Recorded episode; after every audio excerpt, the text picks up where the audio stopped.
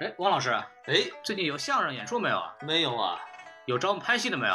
也没有啊。那咱得干点什么吧？是啊，你说干点什么呢？要不咱传个电台？行啊，那这电台叫什么呢？呃，什么电台啊？是啊，叫什么电台啊？什么电台？不是，您这到底叫什么电台呀、就叫什么电台嘛？哦，叫什么电台啊？啊，那下面请收听什么电电台？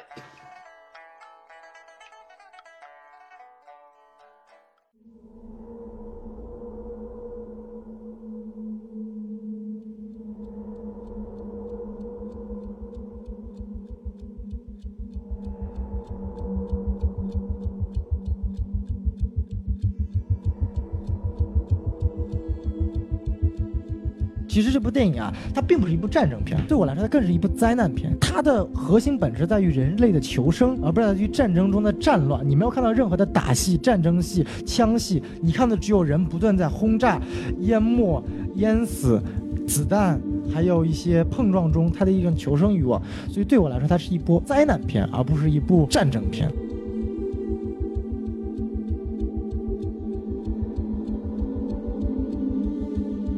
收听新的一期什么电台？哎。我是孔老师。我是王老师。哦又有王老师了。你瞧瞧。我就把王老师那个话筒关掉就可以了。啊我们换下一个。别别别别别别别老搭档怎么这么就不待见呢？这就不在一块儿了这还闹什么闹对吧？这个都不靠谱的脸学了合着咱俩。嗨。我跟你说啊，这个上次那个演出的钱啊，你凭什么分百分之六十，对吧？跟你说了嘿二十斤茶叶，对不对？好嘛，按茶叶来算。对，就反正就是上次给一个茶庄做商演出嘛，对吧？对，啊花了二十块钱请我们送了两包高碎啊。哎，好，我们送了破茶叶，你瞧瞧，今天要录录节目了啊，是为什么要录节目呢？是因为为什么呢？呃又没有节目可以再播了，对，嗨，对对对对。主要也是国产保护月。国产保护月呢，就是解释一下，就是我们看了一些这个时间的电影。我回国以后，《战狼二》啊，我也看了，王老师也看，对不对？对对对，对对对。然后什么《金军大业》，王老师应该没有看是吧？嗯，没没见着啊，没见着军大爷。呃，对，我看到军大爷了。对对啊对，嘿我昨昨昨昨儿刚看的，我录音前一天就晚上下午再看了一遍《金军大爷》，我觉得还，呃，还挺那个什么不值得评价的。啊，是吧？这大爷看起来比你年轻是吧？对，嗨，对，就我让我很生气，让我很生气啊，对，所以所以说那个就不聊了吧。然后《战狼》这个电影呢，我看了一些，听了一些国内这些公这这些这些影评也好，这些播客也好，评论好像闹得比较大，然后粉丝。然后那些听众的这个情绪也比较激烈啊，我决定我就哎不惹这个事儿了。对对对，我们不掺这个热闹。对对对，什么还有什么三生三三世什么桃花开啊，就就就别提了。哎，对对对很厉害。嗯，好，我们就正式开始录节目。今天录什么呢？我们今天录一个非常非常非常牛逼的电影啊，这个叫哦《敦刻尔克》。为什么要录这个节目呢？就是啊，诺兰的新片儿九月一号国内上映。哎，一开学就就上映。这个电影为什么值得一讲呢？是因为这是我在美国看的最后一部电影。说起来很伤感呐。对，就是非常非常令人兴奋啊！就那天我和王老师在洛杉矶吃完东来顺啊，哎，对，这这吃点挨着就东西穿通，这这么挨着的，对，然后。让我们就是说看电影吧，然后就去看了这个，因为那天正好是敦刻尔克的第一天上映，对然，后也是我在美国最后一晚上，我们就看了一下，因为口碑非常好，然后当时在北美可以说基本上是一个全爆的状态，你知道吗哎就觉得这个电影还是一定要关注一下的。毕竟是诺兰的电影嘛。对，看完以后我就发现呢，还是我看的还是有点那个昏迷，昏还还昏很昏迷啊。对哎 昏迷这词儿不错啊。我们两个人呢，看这个电影看的还是有点昏，所以我们还是要请一些专业的这个看电影的小朋友过来讲一讲，是吧？哎，没错。所以我们要有请一下西多老师啊。大家哎好，我是低配版西多老师。哎，对，好嘛，这个假冒牌这名字货来了。名字都不要这个。这个小宋老师，小宋老师啊，大家好，我是高配版西多老师小宋。哎，等会儿，这什么时候封的这个？哎，没有没有没有，我低配版西多老师。哎哎哎对，哎，为什么叫小宋过来？因为小宋的有一个成就非常了不起，哟，什么成就呢？他是在英国看的。哎呦呵，对对对对对，哎，我可是在英国专门跑到一家影院看了一个非 MX 非正常版，还是一个缩小屏幕的敦刻尔克，让我非常难受。嗯，但是没有办法，能够作为一个标准的诺兰吹啊，可以说是诺兰粉、脑残粉，一定要第一时间去看这部电影。我是专程哎从国内跑到了英国去看了这场电影，感触还是非常深的。所以一听说孔老师要录这场节目，说赶快赶快过来。以往都是录这个，我是录超级英雄或者漫画系列的嘛，嗯然后上期蜘蛛侠没给我录，什么这期敦刻尔克，我就义不容辞，赶快过来跟孔老师说录录录录这期节目。对，那个蜘蛛侠没让他录的原因，是因为当时这个地理位置比较隔得遥远啊。他当时在一个青海的加油站吧，对，也经历了一些小事故，些小小事故。对对对对，这个事故不能提啊，这个事故不能提。具体就不说了，又不是什么很愉快的事情。在这个敏敏感的时刻是吧？按照这个宋老师看电影的这个习惯，也就是说，你看敦刻尔克就要去英国，那你要看木乃伊就得去埃及看是吧？哎哎，那他要是看亚特兰蒂斯呢？哎呀呵，哎，以后等海王上映了，我专门跑到海底十万八千里之下去看。然后他再也没回潜艇啊，来。电影院哎，跟卡梅隆一起去潜艇里面。可以可以。可以那我们就是正式开始说吧，因为这个敦刻尔克的问题呢，是一部非常离奇的诺兰电影，然后口碑依然非常好。先按照我们的流程呢，先把这个大概的评分给介绍一下。好，呃，首先烂番茄百分之九十三够高的，，MDB 八点五了不得，，Metascore 九十四，高到不行了。豆瓣八点三。哎，你看咱国内同也同感嘛？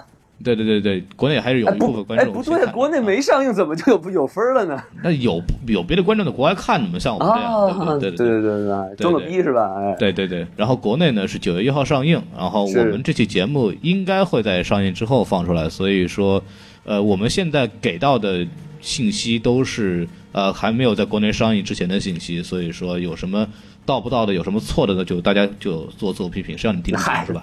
自我批评像话吗？说票房，全球现在是三点一九亿，有然后首周末是在就美国本土首周末是五千零五十万，当时是嗯这个周的票房的第一。当然那个周本来也没有什么很 很爆炸电影，然后就可能就是那个女版的 John Wick 和 和那个表情包那个电影，所以说也没有什么挑战性。然后《战狼二》就上哎，对对对然后《战狼二》就上了，然后正变成了全球票房首位。哎，说到那个就是 Atomic Blonde，你们知道这个电影的中文名字翻译过来是什么吗？极寒之城，不，我还有另外一个名字 不知道是啥呀？叫原子杀鸡，我觉得特牛逼，我觉得。我我鸡是那个女字旁那个鸡是吗？对对对对对对对，牛逼！我操！呃，我觉得这个名字挺好的，我觉得特别牛逼啊，我觉得。对我操，这名字好。这个名字比那个什么什么极寒之城好。对，极寒之城是根据他原著的名字那个翻译过来，啊他原著就是极寒之城的原来是这个意思本意嘛。嗯，然后我们就是先把这个外部分先掐一下，我们先说票房啊，呃，不多说哈，肯定是这样，就是英国是国际票房里边目前上映的是最高的，四千九百七十九万。最有共鸣的帮一帮人。对对，因为这个东西就是讲的是一个呃二战有关的故事嘛。所以不用问，就是德国就应该是最低的吧？我没看德国票房，但但但但是但是德国人，咱必须得承认，人家对二战的反省是非常非常深刻的。对对对啊，跟某些岛岛国不一样。对对，哎 英国也是岛国，英国是战胜国。哎，英国也是岛国呀。对对对，人家不管这个，我们赢了还有什么好反思的？对呀，对对，然后然后我们就是进入我们的这个正式的嘉宾打分环节啊，然后我们请小宋老师先来打个分啊，好，满满哎满满满分几分来着？满分五颗星嘛，对吧？满分五颗星啊！对对对五颗星。啊，哎呦好了不起了，哎，这是我首次上孔老师节目打出来五颗星满分的成绩是吗？啊！为什么呢？我还是就是理性分析，我可以打四点五颗星，最后零点五颗星加给我是诺兰粉的本质。哎呀，可以了，不要再搞这个套。哎，没有没有没有。没有 为什么四点五颗星呢？首先，啊、这点我们后面会讲。我先开个头，就是这部影片呢，也算是诺兰的一个突破嘛。因为以前我们看过他的片子，全都是基本上是他自己的，就是呃非根据历史真实题材改编的作品，基本上都是自己原创的一些作品，包括《盗梦空间》啊，包括。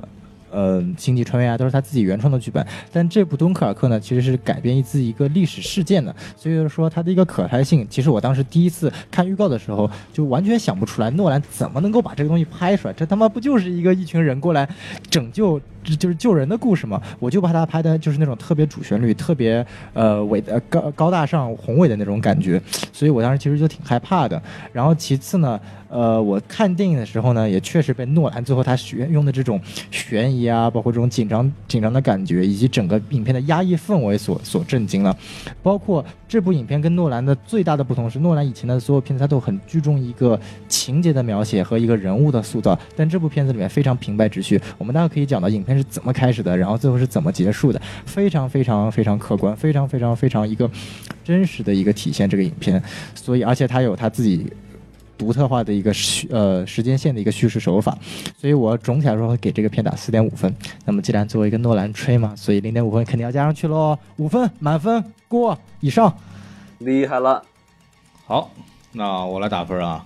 哎，孔老师您说说，就是首先，诺兰的电影呢，就是我不太敢打五颗星以下的分数，怕被人骂。那你还能打什么呢？你这哎来来来，孔老师打几颗星？我拳头在这儿呢。呃，是这样子的，就是我我我看完以后，其实我觉得吧，就是就当然我因为只第一我只看了一遍，因为我只有看一遍的时间，我没有办法看第二遍。然后问题在于，就是首先英音这一块儿，我听的真的不是很明白。同感啊，孔老师。对对，人人家比如说，比方说《星球崛起》，对不对？就是大家之后也会看到《星球崛起》，人家虽然是猩猩说英语，就是也不能说人家说多好吧，人家有字幕，对不对？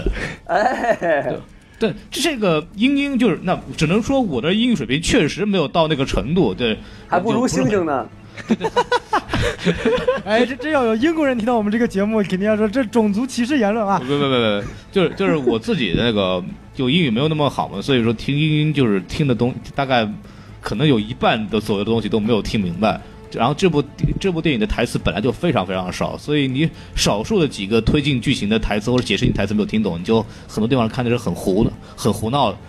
然后还有一个问题在于，我那天那个精神状态确实不是特别好，看到一半的时候有一种昏昏欲睡的感觉，所以说，呃，也没有很好的领略到诺兰大神的这个一系列的这种剪辑的这种这种优秀性。啊，所以最后打几分？我全都在这儿呢。呃，所以说就是综合内移第一遍的观感，我可能给三颗星到四颗星之间。啊，棒棒棒！哎，孔老，我我我我要给孔老师师，挂了，从现在起什么电台？我是主播。哎，后没听过。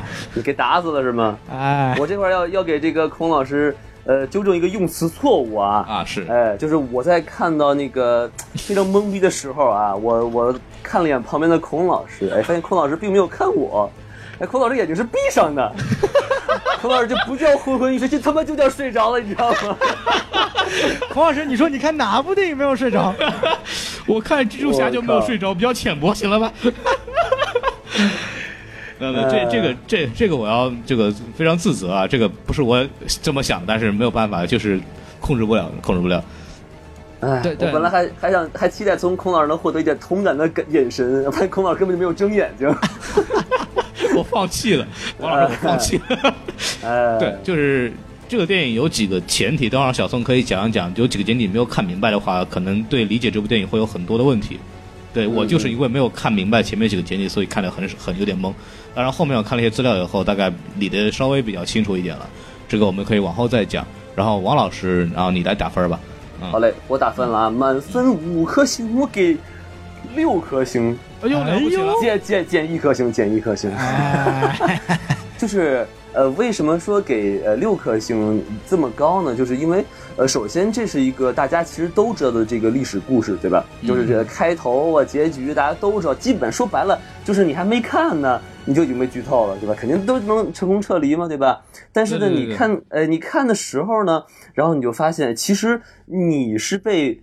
这三条线的每一个人物的故事所吸引，你不知道他们的结局会如何。这个人是死还是活？这个人是伤啊还是病？你根本就不知道，所以就一直揪着你这颗心，就一直看下去。我觉得这个很牛逼。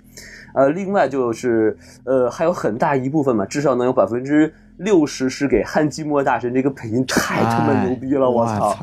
就是待会儿这电影说这个电影啊，我说句实话啊，你真的可以把眼睛闭上来看，嗯，你就你就知道他在干什么。对，尤其王老师，就是说王老师，王老师，我打断一下，哎，你说有没有说你刚刚有没有说眼睛闭上看是最好的观看方式？哎，孔老师，你这就不对了啊！你跟着还等着我呢，耶，成功了！哇，孔老师这个厉害了。我操！啊，可空二六六六啊，给你说六六六啊，这交礼物个反这个刷起来。呃，这这个这个反应够快的，然后就是尤其是哎，就是说回来啊，说回来就尤其是什么地方让我给我感触很深的，就是呃，德国就是呃有有一幕大家应该很清楚，就看过的话啊，就是一堆士兵扎堆在一块儿，然后呢，他们带着这个钢盔。然后在等着上船嘛，然后这个时候就突然就远处传来了一个很小声音，就是那个轰炸机的俯冲声音，然后你就嗯看这个所有人的面部表情越来越惊恐，越来越惊恐，然后所有人就摁着脑袋，然后砰就炸了，就整个这一画面和声音的一气呵成，让就是给人的代入感很强。但是就是为什么我说减了一分呢？就其实有有一有很大一程度就是我听不懂 这英音，嗯，那不能怪人家，那怪你，哎，对对？是是是，但但有一点我得怪他是什么呢？就是这个啊，呃，首先大家没什么对白，并且基本上也没有什么名字，然后呢，大家基本上都穿着很像的军服，戴着嗯一样的钢盔，所以说哎你想识别呃演员，你完全就要靠脸。嗯，但是咱们就是亚洲人，呃对于外国人的就是有一种脸盲嘛，对吧？所以我根本就不知道他们谁是谁。呃，我我有这样这样。的疑问，嗯。对对对，更更不用说飞行员了，就他们只露俩眼睛，我靠，我哪知道你是谁啊？我靠！行，嗯那王老师打完了是吧？对，先说到这些吧。对对对对对，然后就是按照常规流程呢，我们应该就是开始聊优点了。呃哎，但是我觉得是这样子的，就是在聊之前呢，首先，呃，就是看这部电影的时候，我觉得大大家首先应该要对这个敦刻尔克这个事情有一个稍微的了解。没错，就是这个敦刻尔克大撤退这件事情本身，在二战时期是一个非常重要的转折点，直接导致了后来的呃英法联军的反攻，就是后面的诺尔米诺曼底登陆。就是我觉得就是在讲这部电影之前，首先就要给大家稍微说一下敦刻尔克这个事情大概是个什么一个意思，没错就是为。什么它很重要，为什么诺兰拍这部电影，以及为什么。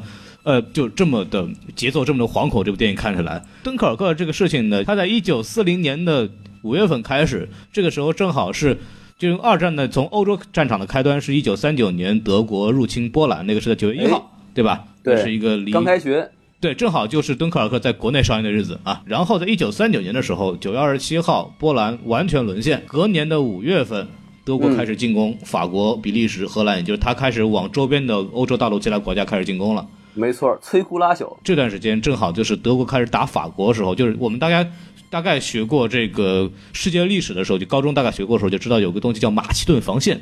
哎，哎，这个防线呢是法国人民为了防止德国进攻，建了一条坚不可摧的防线。长城啊，但是没成想是吧？德军绕开了。哎，就是他傻呀，德军分两个集团军，A 军和 B 军，从法国的北部，就马其顿防线的西部，绕开马其顿防线冲了进来，就准备开始进攻法国。法国是这我得防啊，严阵以待，准备防守。结果有个问题，就是德国人呢并没有直接进攻法国大陆，而是从一个从那个阿登山区那边绕过去，直接去包围那个英法联盟军的有生力量。哎，然后就把英切断了他的补给线，对，然后就把英法联军堵在那个敦刻尔克这个小镇上。就首先补给线南被南边的这个德军给切断了，是所有只有一条生路，就是从海边撤回到英国本土去。牛逼，你游过去啊？他就不牛逼嘛，对不对？因为这条线，这条线诺兰自己后面走过一遍，他乘船走了十九个小时。哎呦我的妈呀！就尼克就想吧，英吉利海峡就是游过去，估计就是活不到那块儿了。对嗯，所以这帮人得撤离呀，想办法。这个时候，那个英国这个海军那边就说了啊，我们派军舰，我们派飞机，是吧？我们号召全英国的无产阶级，不是号召全英国的这个 这个船民啊，就是自己开着船，帮助英法盟军呢，从法国敦刻尔克直接迁回到英国本土去。这个哎行动叫发电机行动，然后从五月二十六号到六月四号，为期九天时间。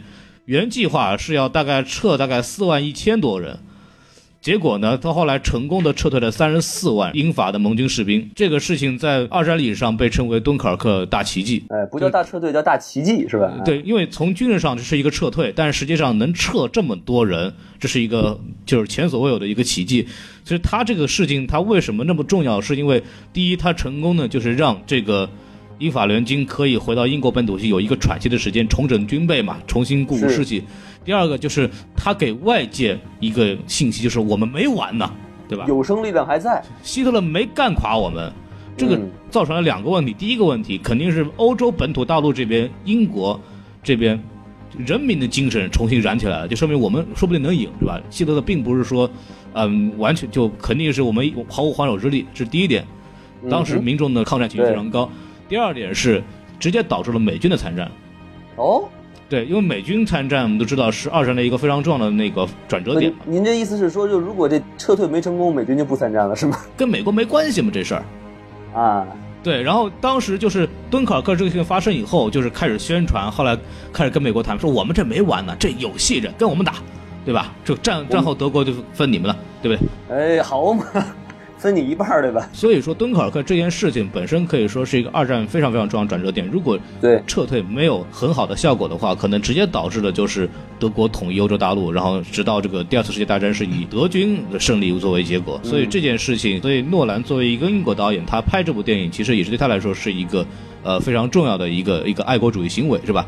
犯我英国者，虽远必诛啊！对好嘛，战狼哈，对英国战狼。而且，对孔老师，刚才您说到这个马其顿防线啊，这说明一个问题，您知道吗？是你，说明这个德军啊比饕餮要聪明多了。呃 嗨，饕饕餮就使劲撞墙啊，是吧？饕餮人家后来也知道挖地道嘛，对不对？是吧？他也分 A 军和 B 军是吧？对对对对，大概给大家讲一下这个事情，然后我们开始再重新讲之后讲回这部电影啊，然后按照我们的常规流程，先先聊聊这个优点，有优点的。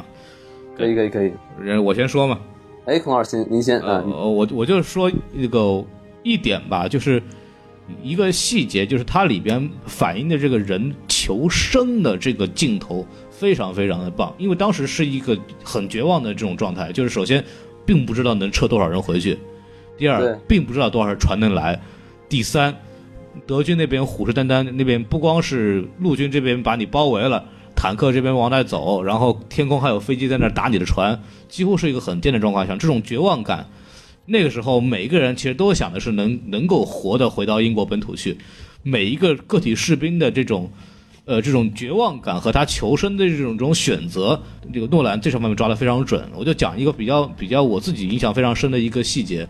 首先呢，有里边有一个驱逐舰的这个被炸沉了嘛，它漏油，然后很多英国士兵就身上还沾着那个漏的油，然后水上也对对对浮的油，然后这个时候因为炮火的原因，这个又把这个海给点燃了，然后这个时候就面临两个问题了，这个英国士兵他是憋到水里边去淹死呢，还是浮在水面上烧死呢？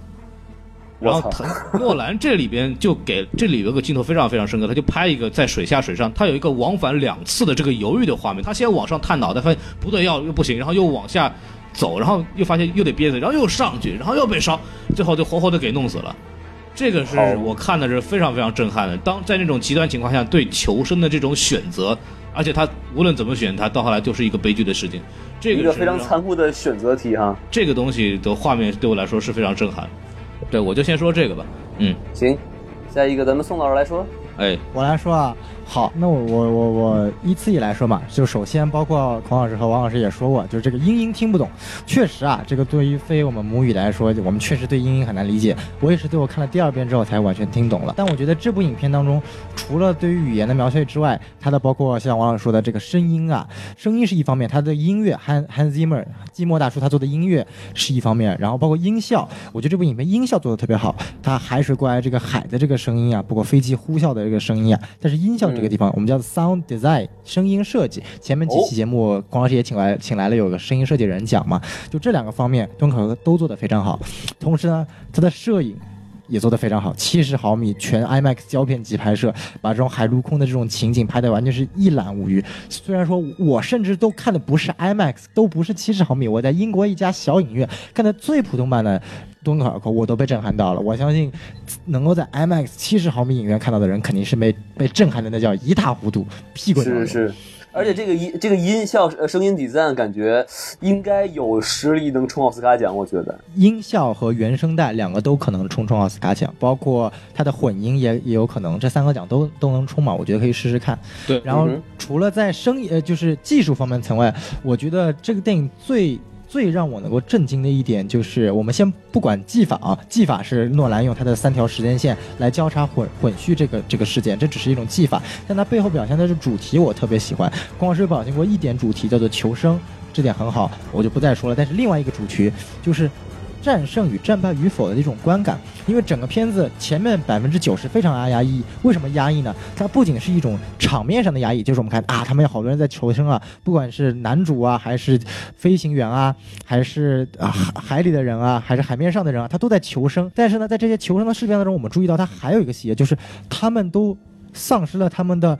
作为士兵的一种信心了，他们认为我们打了败仗了，我们现在就算回去，我首先我不知道我能不能回去，就算回去，我也是打败仗的回去，我会遭受人民的，呃嘲笑、鄙夷、唾弃。唾弃，这是非常非常正常的一种士兵的状态，所以整个影片看的是非常压抑的。但是我为什么说这部影片一定要耐心看？你如果你在前面百分之九十压抑没坚持下来，你会觉得这个影片很烂，完全不知道在讲讲什么。但如果你坚持下来百分之九十，把最后百分之十看完了之后，你才会明白，最后前面的百分之九十都是为了最后百分之十那个升华而铺垫的。我我最喜欢的一个镜头是什么？是。当所有人，这个这里就不涉及剧透了吧？这不算剧透吧？不算，因为大家都知道嘛。最后获救了，男主他就坐上那个列车回到了内陆城市嘛。然后他当时他刚回到内陆的时候，他非常的愧疚，然后看到窗外有有一双手在拍窗户，他就非常的，他以为是有人过来要责骂他，那些群众过来责骂他了，他就把头低下来，然后缩在位子里。但接下来后面那一幕特别让我震惊，他看到窗户打开了，两瓶啤酒送了进来，然后用来犒劳这些士兵。然后这时候他转身一看，窗外全都是市民，带着鲜花、小孩欢呼声。这一刻他才明白。人群群众心里真正想的不是战争胜利与否，而是人民这些士兵能不能被救回来。这种真正的一个人文情怀，大点说是人性，往小点说，这种人文情怀才是我觉得诺兰影片永远的一个主题。所以说，为什么看看到最后你一定能看出他是诺兰拍的？因为太诺兰了。除了炫技之外，他的这个永恒的一个人性主题他没有变。战争的结果大家都是知道的，但是战争背后带来的一个思考，每个人都是不同。诺兰给的思考就是敦刻尔克战争，他并不是简单的把这些人给撤出来了，而是他保保存了。这个英军他是一个信念，有了人民的支持，有了人民的信念，他才能够继续有这个信心跟德军做斗争。之后才有美军加入，有法军联合，有诺曼底，最后能够一九四五年干掉德国希呃希特勒政权。所以说这一切的一切，诺兰想表述的是求生以及信念以及人性这三个方面。我觉得这是我整个影片看下来我最能够震撼到的地方。嗯，好，然后我们把小宋先压在这儿，王老师。啊，你继续说。啊，该我了是吧？对对对。呃，我说的呃角度跟宋老师不太一样，虽然我也同意宋老师说的啊。呃，我想说的是什么呢？就是这个电影给人的观感很跟其他电影很不一样。呃，举个例子来说吧，比如说你们看《悟空传》，对吧？那你的注意力就放在这个孙悟空身上，因为他有一个主角嘛，他有配角。但是这部电影的话，就很明显就是他很弱化这个每一个角色的这个。呃，存在感，因为它首先首先呃三条线不停的切，然后基本上就是说台词基本上就没有，然后完全就是看看脸，然后看他们的表情，然后就是周围的这个战争啊、死人啊、爆炸什么的，然后这就给人一种侵入式的感觉，就是说你其实你不要去。说啊，这个电影我好像，呃，没有感觉到这个角色和这个角色之间的 chemistry，感觉这个就很次要。而它真正是给你一种身临其境的这种观感，就是说在战争的环境下是多么多么的残酷，这周围的人是多么的绝望，你根本就不知道你还能多活几秒钟。然后你能做的事就尽量想尽一切办法，就宁愿爬到一个破船里头，你或者你浑身都是油，你都想能活下去就活下去。就就而且就是在这种压抑感之下。也许就是可以升华到宋老师刚才说的那个点上，就是说你经历了这一切，就好像你真心呃亲身经历完这场大战之后，你才能一块儿跟这个呃所谓的主角一起来反思这个问题，就是战争的意义到底是什么。所以这就是我觉得非常大的一个优点。就是王王老师刚刚说的这个问题，我就是就联想到刚刚有一个又想到一个比较好好的镜头，就是那些士兵永远在跳水，跳水永。他们又在跳水，就是为什么跳他们为什么跳水？因为他们上这个船发现空飞机来了，赶紧跳，然后跑到另外一个船上去，那个船又被炸了，再跳，然后再跑另外一个船上去。这就我我这么说好很好玩，但是实际上你看的时候是非常扎心的，你知道吗？就是觉得这帮人就老铁扎心了。刚刚找到希望，说啊我们要回家了，咣一个炸弹下来，哎呀船坏了，我们再去找另外一家。就这这个东西就是反复的重复，反复的重复，包括就是我们得在水上那一条线，其实。一直是在重复这么一个过程，这这几个逃兵，不是不是逃兵，这几个士兵一直在想办法找下一艘船，找下一艘船，找下一艘船，直到找到后来那个秃头老大爷道森那个开那条船之前，他们一直在找船，然后中间不断有人牺牲，这个是让我觉得也是非常非常痛心的一点。看的时候，冯老师看到这个秃头老大爷很有共鸣感，是吧？哎对呀，对对对对，这 呃，就是，然后，然后我继续说，我再说一点啊，哎就是我还有一点特别喜欢的是什么？就是它是有始有终的一部电影。呃，为什么这么说呢？比如说，就是一开始就是被那个呃逃兵小哥哎一一推了一下，哎推倒了，哎，然后就是脑震荡，推倒像话吗？啊、反正就是呃很刺激嘛，就推倒了，然后就牺牲了，就咱就说他牺牲了嘛，对吧？哎，然后呢，就其实这个小哥小孩儿呢，其实你说实话呢，他确实没干啥，啊对吧？但是在故事的结尾，他的那个就是他那个小伙伴给他弄到了报纸上啊，说他是个英雄，我就觉得这个这个就是。非常非常有感触，就是说你一个小人物，然后你在这个大环境里头，然后你做到了你能做到的事情，尽量去做，然后呢，人民是不会忘到忘记你的这个 人民是不会人民是不会忘记你的哦。哎，我真没有往这方向偏，你们怎么给我转到这上面去了？我 我可以可以了，不要再聊下去了啊，啊！对他们毕竟是一支人民军队嘛，对不对？哎对对对对，人民的名义嘛，是不是啊？对对对对对对，人家也是为了这个反法西斯嘛，对不对啊？就是嗯挺好挺好，对，跟我党的这个宗旨是一样的嘛，对不对？嗨，不，结果我的我的点就是说，他对于每一个小人物的刻画和他的结局，他都很好的去阐述了。嗯，我大概是这个意思。嗯，对对对对，其实就每个角色他都有始有终，虽然说我们看到他刻画的不多，但是每个每个的角色可能他没有开端，但他都有一个故事的终结。就是命运交代的非常清楚。虽然就是角色本身的个性啊，什么东西其实缺乏描述，但实际上每个人的这种他的这种反应和他的在镜头前的表现都已经告诉我们，就是就是说诺兰这个东西非常有效的，他成功的把我们的情绪调的非调的非常好。对对，对，然后我来补充一个问题，就刚刚针对小宋讲的这个音效的问题，我当时被吓到是电影刚开头的那一场，就是就那个英国小哥 Tommy 在逃逃命的时候，首先带着一帮人逃命，后来遇到这个别人德军偷袭，然后那段东西让我非常的印象深刻，因为它太响了。第一下听到那个枪声是被吓了一跳，这是我印象当中战争片里面就是枪声最可怕的一次。就首先是这个录音录音录的非常好，收音收的非常好，这个枪声非常的逼真。再接下来就是它的响度，确实能把你吓一跳，活活吓一跳，你知道吗？而且咱们其实去的影院还不是那种环绕立体声那种影院，你想去那种 IMAX 影院得得成什么样？我靠！问题在于什么东西呢？问题在于就是这个电影有个小彩蛋，在英国首映的时候，有三十多位当时参加大撤退的英军士兵老兵参与了首映式，是然后人就问呢，哎您这看电影怎么样？这个啊，我们这个觉得还行啊，还行，非常真实啊，很好的反映了这个当时的情况啊就是有一点啊。这个炸弹声音比当时还要响啊！对，然后诺兰听了就乐了，你知道吗？就是他们就是连那些老兵都说了，其实这个音响的效果比比实际上战争场面的声音还要响，所以说，嗯嗯就是这个啊、挺费电，挺费电啊，对，哎，多亏这个音效，所以孔老师一开始没睡着嘛，对吧？啊，对对对对对，到后来到后面听习惯了。后来主要是那个那个怀表那声音太渣了，是吧？这个实在太催眠了，对啊，就对对是太催眠了，哒哒哒哒哒哒哒哒哒哒。这这这个很有创意哈，他这个环这个哒哒哒哒哒哒这个。对，那个表的声音是诺兰的环表。哎嗨，真的吗？就他就就真的就是诺兰的怀表，然后给到那个什么那个配乐师 Hans Zimmer，然后他做出来的。嗯这边可以补充，就是当时不是看 YouTube 有敦刻尔克的那个电影预告嘛，然后下面有个评论区有个德国小哥说，哎，我告诉你啊，我们德国人世界上最好的民族，为什么？你看这部电影，我们不仅为这部电影提供了历史题材，同时我们还为这部电影提供了配乐师，哎，汉斯季默他就是德国人。啊，嗯，这样子啊，德国人当配乐师，给一个英国导演作曲了一部讲德军打英军、英军撤退的电影。嗯，我觉得之间的关系还是很微妙的。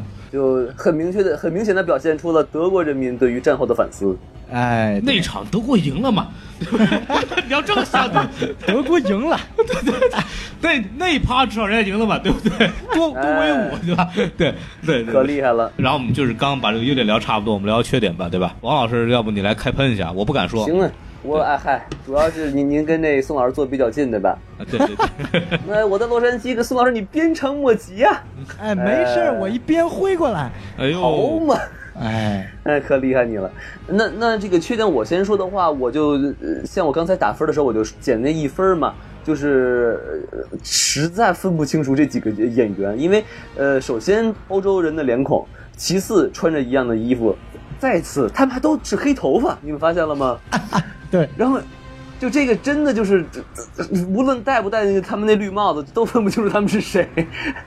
嗯，呃所以这个就是呃看起来很很蒙圈啊。我先说这些吧。那我来说啊，啊，好我来说啊，作为一个诺兰脑残粉，我要开始讲这部电影的缺点了。哎呦，那这电影有什么缺点呢？我觉得分这么几点吧。就像我前面所说的，第一点就是，如果你作为一个观众能够先把百前面百分之九十的内容看下去的话，你才会觉得这部电影好。但这部电影有个很大的问题就在于，它对于观众是非常挑剔的。他很多哦观众看到前百分之九十就接受不了了。为什么？为什么说孔老师会睡着？就是因为当你到了后期的时候，Hans Zimmer 他这个非常 overwhelming，非常这个就铺垫沉浸式的这个配乐，你已经听。你的耳朵已经习惯了，你这个不管是怀表声啊，包括它这个嗡嗡嗡的声音啊，这一切声音，你到你已经慢慢从一个，呃震撼，慢慢转向了一个习惯，然后最后出现一种习惯性的，你最后肯定会犯困。包括这个整个画面，因为画面它是用胶片基板的，它会偏暗一点，然后大量的飞机战呀、海战啊，然后。路上部分其实不多嘛，主要都是海滩。它太多的轰炸，然后包括只是纯场景的描写，很中间有一段我特别印象深刻，那段我差一丁点就有点昏昏入睡了，但是我挺过来了。而我还是个专门的诺诺兰脑残粉呢，给你点个赞。在那一段，我觉得其实是有待可以突破的。当然，我也明白诺兰是真的想把这个东西做到做到真实到极致，所以他不可能有太多情绪渲染的内容。所以我觉得在这一点方面，可能对观众不是特别的友好。其次，嗯在人物塑造方面，确实人物塑造很少，但我觉得这不是大问题。我觉得问题在什么？就是他对其中一个人物的塑造，我觉得不够满意。那个人物就是前面王老师说，所有角色都黑头发，错了，有一个角色是金头发、黄头发，你还记得是谁吗？是 Rachel，不是，Rachel，Rachel 是谁啊？我还说 Martha 呢。我还说 Amanda 呢。啊、m a r t h a 没有，呃，是那个一直镇守在海英军海滩的那个英军军官。哦，哎，那哥们儿看很眼熟啊。那哥们儿叫肯尼斯·波拉纳，为什么眼熟呢？这哥们儿以前在第二部《哈利波特与密室》里面演了那个只会啥技法不会就会吹牛逼的那个教授。阿罗哈德，哦，罗哈特呀，他呀，我靠，对，就是他演的。然后这个这个演员呢，是个非常有名的，拿过好几次这个英国的最佳的那个叫 B A B T F A 那个奖，我也忘了中文名叫什么的，反正是很牛逼的。然后这个演员马上也要在最新的这个《东方快车谋杀案》里面演这个男主，就这个侦探。啊，啊，对，就是孔老师说的，就是所有的配角都是大咖，只有主角不知道是谁，是那个吗哎？对对，但是这个主角其实蛮有名的。这个主角他是一个演，他不仅能做演员，他是个导演。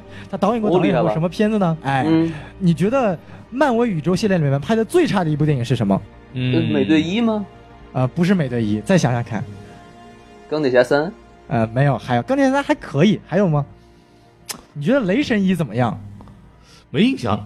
哎，我觉得还行呀。哎，雷神一是他拍的，哦，哎哦，这样子的，那对那他就不如吴京导演厉害了，对不对？谁有吴京导演厉害？你说还有谁？学的真像。所以敢这个敢说吴京导演不行，虽远必诛啊！哎呀，所以说这个演员呢，其实呃，为什么我想说对于这个角色刻画不深刻呢？其实他所演的这个军官，其实在敦刻尔克大学中也。也做到了一个非常重要的位置，他坚守在这岗位上，要监督所有人撤退，包括他最后说了，也要他说要留在这个地方等在法军的撤退。其实这个角色在历史作用上其实挺大的，但是影片当中其实他没有太多的，其实没有太多的一个刻画，包括像王老师都说了，他说前面都是黑头发，就代表他都没有意识到，王老师都没有意识到有这个角色他存在过，这么一个没有存在感的角色，找了一个这么大台的演员来演，可以说他就是，你能说大材小用吗？但我觉得是诺兰在这个演员的发挥上没有做到极致。就是我觉得在这点上其实可以再有改进一点，这是我能想到的两点缺点吧。其他我觉得都都还可以。逃兵小哥也是个大牌吧，应该也算。逃兵小哥不是大，你说哪？呃，你哦，逃兵小哥是西里安·墨菲，墨菲嘛，对吧？嗯他是西里安演过墨菲 Inception 嘛？西利安·墨菲不算是大牌，因为西利安·嗯。墨菲他只是就是经常在诺兰的商业片中出现，我们知道他就是哦。蝙蝠侠里面的稻草人，然后盗梦空间里的小哥，然后还有什么？我都好像就这两部吧，他比较有名。我印象别的没有很深的印象。对啊，这两个里面他最有名，他是一直跟着诺兰的诺兰帮，包括像迈克尔凯恩啊，包括像汤姆哈迪啊。汤姆哈迪这部当中，他也也是一个，他是汤姆哈迪应该是这部影片中最大的大牌了，但他演的这个飞行员其实是就不出现他的脸比较多的。但是飞行员这个角色呢，其实你能够去，其实有很多的刻画，而且刻画其实挺多的。这个地方我能看得出来，他诺兰的有意去刻画飞行员这条线，已经是蛮丰满的。但是确实在这个英军军官身上，我觉得没有太多的这个笔墨把它描写到位。其实其实汤姆哈迪这角色挺难演的，因为他所有的东西都要靠眼神来表现出来嘛。对他的眼神，他的语言，他其实作为一个最大的大牌，他只能通过眼神来演技。其实诺兰真的是真他妈能想。对对对，关键是什么呢？他演过贝恩呐。哎，对呀，不怕。对啊，这有练习啊，对吧？贝恩有肌肉啊。哎哎，还读还有俄罗斯口音呢，对不对？对。其实他眉毛可以动，对吧？还有皱纹。都给你表现不同的情感。你以为人家是龙妈吗？人家眉毛成不了戏。对，龙龙妈人靠靠是吧？没有衣服的这个戏比较多一点。哎，孔老师走偏了，走偏了啊！对啊，说说说说了，孔老师竟然开车了，厉害了！挺好挺好挺好的，龚老师学的嘛，我也坐副驾很久了。哎，其实我又想到一个缺点啊，我但其实我不知道这个算不算缺点，就是我感觉这里面呢，呃，德军好像显得挺弱的。啊，就是感觉就就是呃，三是几架英国皇家空军？是三架还是两架？三架是吧？三架，三架击沉了一架啊，击沉了两架，然后还剩一架没有油，对吧？然后就感觉德军这边呢，就是轰炸机，好像好多这种战斗机，这么多飞机在一块儿，都就是都打不过这这三个人，感觉有点这个主角光环有点太强了，感觉。我觉得应该是诺兰觉得，就是这群德军的轰炸机，他们的目标主要还是陆地上的一些船和啊陆地上里的人，还有船上的海上的船，可能没有把这个飞机太当回事儿。然后他们是，但但你看他一个他一个轰炸机是配两架护航的战斗机啊，都打不过一个皇家飞呃飞行员，我感觉这个是吧？毕竟诺兰是英国人，不是德国人，对吧？你瞧瞧，嗯，哎，你要看《战狼二》，咱那个吴京多厉害啊，单挑交叉骨。这个是事实嘛？我们就是这么厉害啊，对不对？哎，对对对对，虽远必诛。哎，你瞧瞧，好，可以可以了。就首先，我作为电台的负责人，我表个态，那个《战狼二》是一部非常。呃，可以说是一个非常呃非常优秀合格的商业动作片。我觉得它作为这，我我也我也承认，我特别喜欢战战战狼。作为类型片来讲，它是个很很成功的电影，所以它是一个好电影啊。我们没有别的意思，请粉丝们不要骂我们了。不不，我们只是开个玩笑嘛。就是战狼啊，其实我真的很喜欢，我也到影院去看了两次了。对对对，所以对也是怕他们诛我们，对不对？啊，对对对对，虽远 必诛。哎。对，哎，王老师要小心了，虽远必诛。哎，我们近的就不怕了。对对，我们已经诛完了。哎，好嘛，好嘞，那那孔老师，您还有要说的吗？就是缺点吧，是吧？对对，就是除了让我睡着之外，这这是你的缺点还是影片的缺点？我全都在这儿。这是我的缺点。哎，虽远必诛。宋元浩最近最近也很猪啊。对对，是这样的，就是你让我挑缺点的话，就首先我作为一个没有。百分之百看完的人，对吧？这个说一个电影不好呢，首先是有失偏颇的，所以我尽量就少说点。第二点就是说，如果我要聊的话，我觉得就是，呃，时间线还是比较混乱的，三条线的时间线会不一样嘛？就然后就我看的时候，其实其实就觉得是一条浆糊，就一条浆糊的看过来，就很一团浆糊，一团浆糊。就孔老师这个老华侨啊，中文就没那么利索了。就一条浆糊，一条江湖，对吧？对，就是我看的时候就就没有看的理清楚，就是可能就是都就是，如果你的精神状态不是特别好，或者是你对这种诺兰的这种方式不是很习惯的话，你会陷入很多的困惑，就是哎。这个船不是炸过一遍，怎么又炸了一遍？这个飞机不是出现过，它为什么后面还在飞？不是炸下去了吗？哎，那个人，那个人不是前面那个人？哎，他为什么两个人？这为什么晚上出现一次？为什么？为什么他马上又剪到白天去了？它里边因为时间，它里边三条时间线会有不一样，一会儿我会讲，然后就会造成剪辑上的东西。其实如果你没有跟上的话，你会到后来就会有很多的问题，就是一脑门关死。看完以后，你知道吗？然后观影的畅快感是。跟很多，比方说按照时间线一条时间线走的电影来讲的话，会有会是很不一样的感觉，所以会我觉得会造成某些观众的不适感。比方说我这样精神状态不是很好那次，对吧？就会造成这样的效果。就我要说缺点，可能就这个，呃，别的东西可能我觉得就是我就没有太多资格来评论诺兰这个片子的问题啊。嗯，对。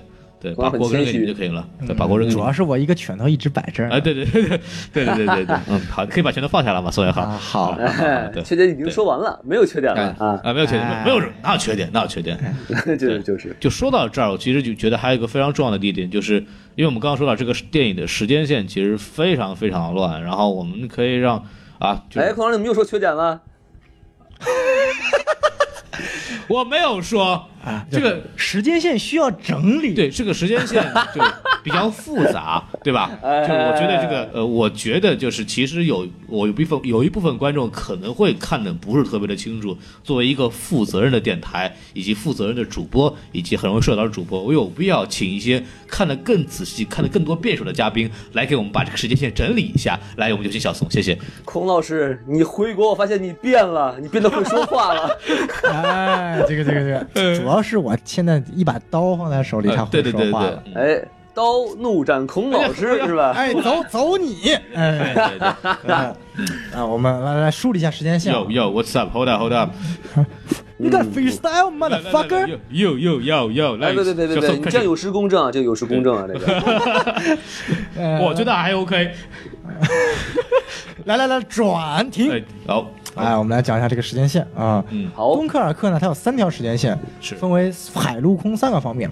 哎，我们先从陆地来讲吧，也是这比较完整的一条主线吧，也是整个影片中最重要的一条时间线。嗯陆地这条时间线呢，它的时间跨度，我们提出来这个时间跨度是在整个这个陆地陆地线整个影片，嗯它总共有。一周的时间，这个时间跨度是一周，所以我们看到在陆地线这条，它有不断的有时候白天黑夜白天黑夜在换，因为它一天一天都在度过，大概有一周的时间。然后这个陆地线大概讲了什么呢？就是我们这个逃兵哎，汤米嗯，是叫汤米吧是的，啊，逃兵汤米，还有一个叫 Jerry 的，嗨，好，猫和老鼠。接着，那个逃的更多一点，他的老鼠嘛，对不对？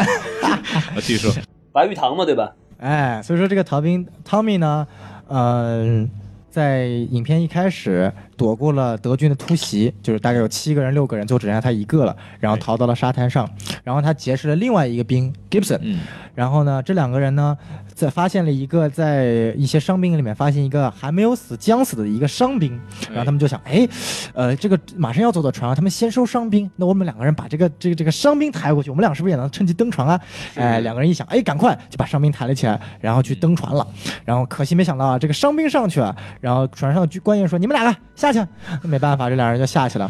但是这个 Gibson 说，哎，汤米过来，我们船的床藏到这个船屋下面，不是船屋，这个桥的下面，我们等待时机。呃，然后他们俩就藏着，然后时机就来了，什么时机呢？哎，德军飞机来了，嘣一下呢，把这个伤兵的这个在这这个船给炸死了。然后呢，影片中有个镜头特别好玩，就这个伤兵啊，就这么死了。哎，有一个特别镜头，这伤兵死了，不动了，不喘息了。哎呀，这混不上去了，哎，然后这个船就沉了，然后这个船沉呢，它往这个船坞的方向沉，就可能有有碰撞、有挤压嘛。然后一个一个士兵从船上跳下来之后，差点就要被这个船和这个船坞这个中间给挤压死了。然后汤米和 Gibson 就把他救了下来。然后这个人呢，就是第三个人，我们把他叫做炮兵，因为他是原来炮兵团的一个人。擅长打炮，哎，哎呀，他这还真擅长打炮，为什么？他的演员是英国的著名小鲜肉，被称为英国版的吴吴吴亦凡，叫什么？这叫 Harry Styles，就是著名乐团 One Direction 的主主唱。对我哦我这补充一个小的彩蛋，您说说这个人呢，虽然说他的演技肯定不是最好的，呃，从演员来讲，part 也不是最大的，但是他是全剧整个摄制组唯一需要保镖的人，因为他的啊迷妹太多了。就据说需要保镖，就防止他拍到一半有一堆迷妹冲上来问他要签名。对对对对，孔老师羡慕嫉妒恨啊！哎啊，我并没有，我有 freestyle。哎，哎，然后孔老师保镖只有一个宋老师啊。哎呀，哎他不是保镖，他是来杀我的。马上要上一部新电影叫《Hitman's Bodyguard》，杀杀手的保镖。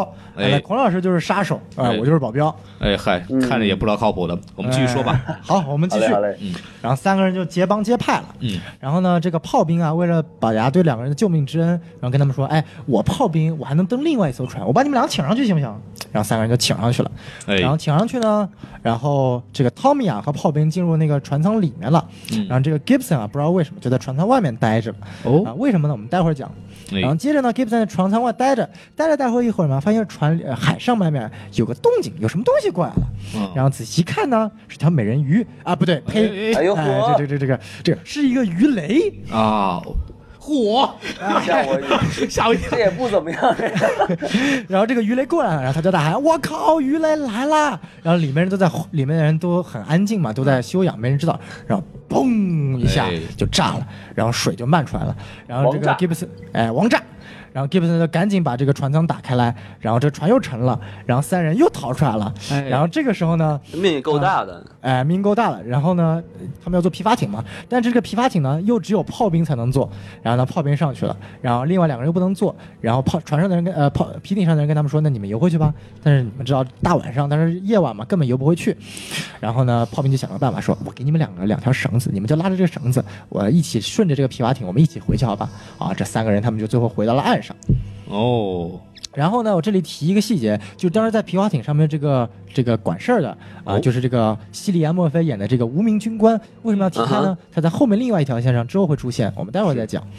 然后陆地线呢，现在就进入了一个比较高潮的一个阶段了，三个人回到了海滩上，休息了一晚上，然后看到有不断的有尸体飘回来，啊哎，很很悲伤。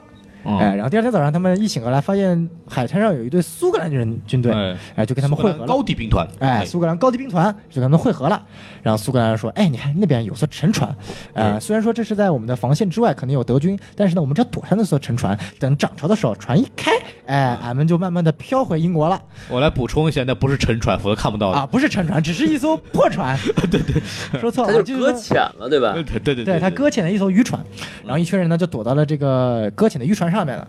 然后结果呢，就特别搞笑，就是王老师说这个情节特别奇怪，就是一群德军啊进入了这个地方，然后看到说沉船呢，肯定也是闲的没事干，没吃饭吧，就说哎，沉船的哥们儿几个，我们练练枪法吧，谁能把沉船病吗？这个对啊，就谁先打中沉船，我们就我们就赢，然后就啪啪啪啪打，然后里面人说：“我操，别打了嘛！”里面人又不能出声，一出声他们就知道了，就哎枪炮声更响了嘛。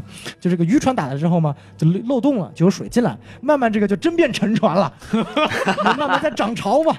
本来没沉，哎，对，然后他们就说要把东西搬出去减轻重量。然后这个时候呢，这个炮兵开始怀疑这个 Gibson 了，为什么、g i b s o n 从一开始到现在没有说过一句话。哎这个时候炮兵他就想，哎，这个德军怎么会看到我们在这个地方呢？你又不说一句话，你他妈是不是德国人派来的奸细？对，然后这个这个 Gibson 一言不发，嗯嗯嗯，那个英国军官就说。毕竟我们是英国有嘻哈节目，你的英语太少了。对啊、哎，你的 freestyle，give me some English，给我给我说点英语嘛。对哎 Gibson-，Give me some English, 哎 we say speak English。这 这不挨着，这不挨着。不如哎印度人来了 America，I'm America，哎 America。哎没看过白里白里战场的好不好？没听说过。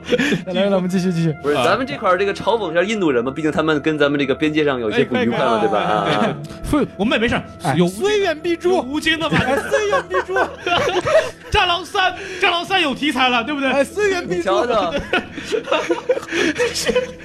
不行不就是行，到到到边境一看，我操，他们的摩托兵来了！哇，他们一个摩托上骑了十个人，太可怕了！牛逼哎！哎呀人海战术，操，我们出动那个咖喱战术，对吧？都是有用的。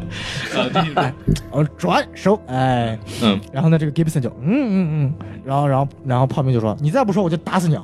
嗯然后炮兵最后终于说了啊，其实我不是英国人，嗯哎，但我也不是德国人，哎，德嗯德军人，我是法国人。哦，哎，其实他哎，他是这么说的，是吗？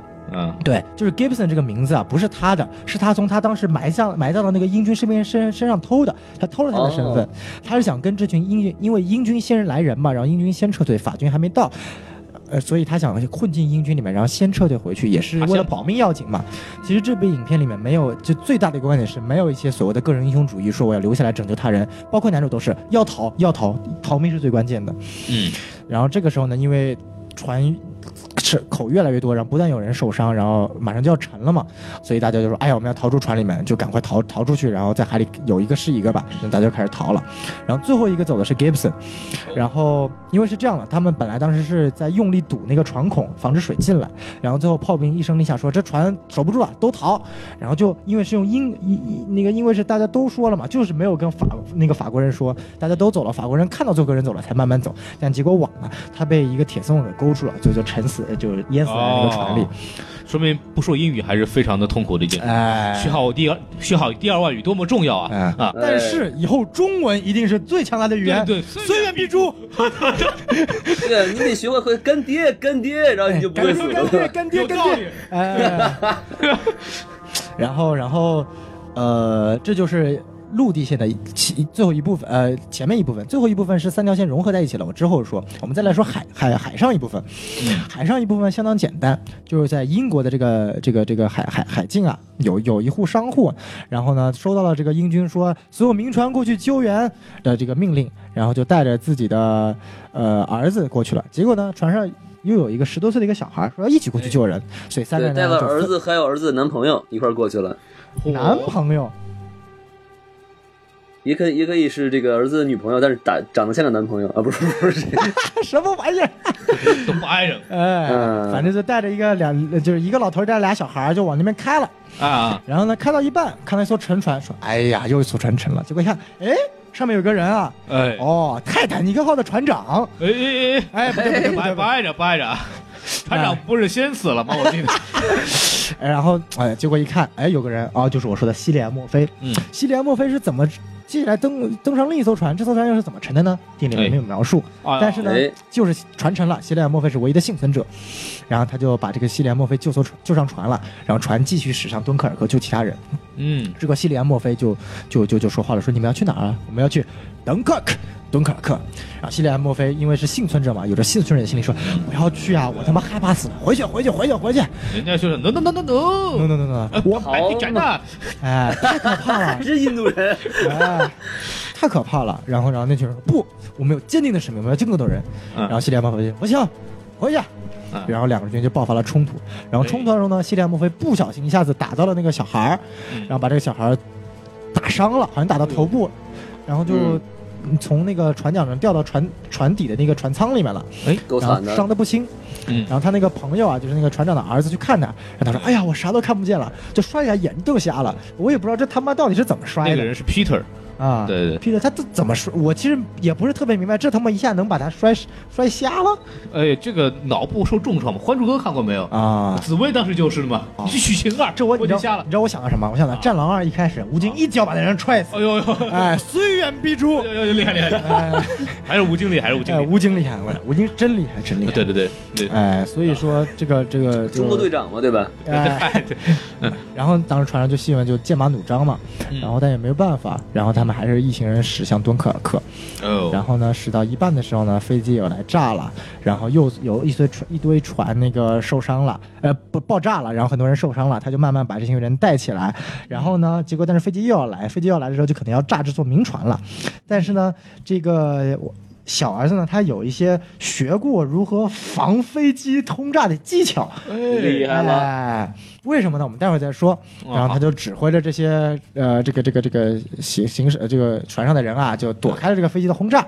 嗯嗯，这是船上的一条线比较短，啊然后船上这个有他给时间跨度很短哎，它就一天。啊所以我们看到船上这个时间，它就在一个小时之中，非常非常非常快，就从它是从出港到最后救上所有人，就一天的时间。哎啊，这是第四，然后我们说第三条线，第三条线就是海陆空嘛，那空军，空军就是我们的？汤老师汤姆哈迪演的，啊，三架英国皇家飞机啊，从敦刻尔克，呃呸，从英国本土出发驶向敦刻尔克，然后为了去拦截轰炸英军的呃德军直升呃德军轰炸机，对，然后呢。遇到了这么一个事情，然后三个人是带着命令的，说我们这个油啊只能规定相当一段时间的，你们不是虽远必诛吗？对，不是虽远必诛，就是呃近一点儿再就不会别的词儿了嘛？就油会虽远不够，油。不够就不能虽远必诛了。哎，油不够哎就不能虽远必诛，只能虽远可诛可不诛。哎，对，嗨哎，然后就过去了。嗯然后呢，结果打到一半呢，一艘我我方的一艘飞机先沉了，嗯哎，先被打掉了。然后我们这，然后他们也把德军一艘飞机给打掉了。你瞧瞧，哎，然后呢，呃，结果不小心的是啊，汤姆哈迪汤老师的这个飞机啊，发现他的油表被打爆了，哎呦他，就看不出来他这个油表能坚持多长时间了。嗯，然后呢，这时候更不幸的发生了，可可见德军的精准枪法。哎，这个太精准了，哎，太厉害了。你有这枪法打人不行。对呀、非得打什么机油表啊！我靠。然后最更搞笑的是什么？就是接着好景不长，然后你啊。德军呃友军的第二架飞机也被打掉了，哎呦，但是呢里面的人活了下来。哦，然后呢被谁救了？被第二条现在这个海军的这个民船给救起来了，那个月光十号，哎，救起来了。，Moonstone，哎，Moonstone，哎，Moonlight，哎呦我，哎，月光男孩，哎等会儿。去了，不得了，哎，哎，Twilight 啊，不是，这是一回事吗？这都什么跟什么呀？吸血鬼都来了。然后，然后这个汤老师说不行了，这个时候他的个人英雄主义突然迸发了出来，说我要救民众，我要救陆军，我不管自己的死活，我就一个人，对，我是吴京，手背上绑了一个国哎我要旗是吧？向战狼学习。哎，然后就冲上了往往往往敦刻尔克继续前进，然后影片这个时候就进入了三条线的一个融合阶段，嗯怎么融合呢？哎，就是首先陆军不是从那个渔船上跳下来了吗？啊然后三几个人就在水里飘着，然后呢，这个渔船也终于开到了敦刻尔克，在那一瞬间，啊，我们的男主逃兵汤米，他抓住了嗯渔船的一个地方，哦就被渔船救了上来。，so this guy，哎，嗯，海陆两条线结合在了一起，哎呦哎，大团圆了。嗯，正当大家欢呼雀跃的时刻呢，怎么着呢？哎，从遥远的一边飞来了一架德军轰炸机，嗯，哎，然后所有人的欢呼马上变成惊恐，说啊，透明啊，又来了！哎呀，这是哪儿的口音啊？这个，哎然后这个时候，又一声轰鸣声，我们的空军汤姆哈迪老师缓缓驾队，急促驾到，嗯。用最后的一点子弹，蹦蹦蹦蹦蹦，嗯。把最后一架德军轰炸机给击落了。他哦调了一个滑行档，对不对哎，因因为终于没油了嘛，就滑行档，然后就靠着最后的一点能力，嘣击落了。然后这种海陆空大集合，大家欢呼雀跃呀！终于，终于，终于，我们得救了。然后这个时候，所有的民船也到了，哎，哦，我们来晚了。哎，大部队总是最后时候才会到，对吧？然后然后他们哈利老师被被被俘了啊，被被俘了。然后我们说一下三条线的结尾啊，海军的结尾和陆军结尾是在一起的，然后所有人都被送上了那个船，回到了英军。然后这里提一个细节，就是哎当时呃，因为被打伤、被西利亚莫菲打伤的这个小孩啊，在最后的时刻就死了。哎，怎么死的也不知道，好像就是脑部重伤，一开始是眼睛瞎，可能慢慢就脑死亡了吧，嗯，反正就死了。哎，然后呢，西利亚莫菲也非常的，其实也蛮愧疚的嘛。然后到了最后片尾的时候，他问他登船了之后，他问那个，呃不登登船之前，他问那个船长说这个小孩怎么样了？然后船长因为不想再让他的愧疚心理更加强了，然后就说他没事儿。嗯，但是当登呃就是上了英军呃英国的这个领土了之后，他看到呃船长把那个小孩的遗体提出来，其实他也最后知道了，他嗯其实最后又害死了一个人，他等于说可能就要带着一个惭愧疚惭愧的一个心理，要活上最后的半辈子吧。对，这个里边有一个小细节，就是在这个是在之前的时候，其实那个这个稻草人希利莫菲他也问过那个 Peter，、嗯就那个金发的小伙子说，那那孩子还好，他说一点都不好。嗯，对，一开始的时候是是一个非常愤恨、愤怒的表情，但是后来他也理解这个这种愧疚感，他就后来就骗他说啊，其实他没事儿没死。对，其实他那时候他已经就小孩儿就成长了嘛，对吧？哎对对，人物弧光，人物弧光。啊，嗯然后死了的那个小孩，最后再被英国报纸刊登作为敦刻尔克大营救中的一个英雄，就像王老师前面说的无名英雄。对，哎这个小他是要求那个 Dawson 船长是告诉他，我我可以去，我帮你救伤员，我会有用的。哎，结 果对对对，确实说这么句话啊。哎说的没有良心的一点，他确实没啥破事儿没干就他妈死了。他其实没有起到什么作用，但是后来他被称为无名英雄了。你有什么用啊？我可以牺牲啊！啊，你果然就牺牲了。哎，对对，就反正这不是一个很快乐的故事，但是反正这么想，其实也挺挺可乐的。对，哎呀，哎呀，海军这条线嘛，就基本上到这边结束了。哎，然后在陆军这条线嘛，最后男主嗯被救向了英国本土，然后就像我前面说的，他乘上列车回到了英国内陆，然后遭、然后本来以为会受到民众的这个愤恨，结果是民众的欢呼雀跃，也得到了最后一个升华，精神上那种升华。然后影片也在最后的他的这个阅读独白当中，呃，结束了胜利。他最后他最后独白大意就是：我们不管哪里，在海滩上，在海面上，在船里。我们都要去 never surrender，我们要去 survive，什么意思？就是我们永远不要投降，我们要去求生。也点明了本、本片一个非常大的一个主主旨，就是一个求生的愿望。所以说，，就是不要怂，就是干。对，不要怂，就是要活下去，啥都比活着重要。嗯，哎，所以说就是有句话，就是我扯一下建军大爷，建军大爷其实有句话就是讲的挺好的，就是要当勇士，不要当烈士。对对对。这句话是建军大爷里面说的。虽然后来还是当脸，哎，对，就这句话其实说的很燃，但他妈最后那群人最后那个镜头剪的特别好玩，就是那群人在当烈士之前有个影片的闪回，他闪回了领导说的这句话：要当勇士，不要当烈士。然后最后他把自己身边的炸手弹给引爆了，然后全部当了烈士。然后我就看他一脸懵逼，说：“我操，说好的当勇士呢？” 他应该他应该加进加进台词：“对不起，我要食言了。就我操，本来燃的一逼，本来特别有有感觉的一句话，就这么被，哎，我们不说了，五分满分，五五分满分，这是个无法评价的电影哎无法评价对我们是哎无法评价它哎，我们无法评价。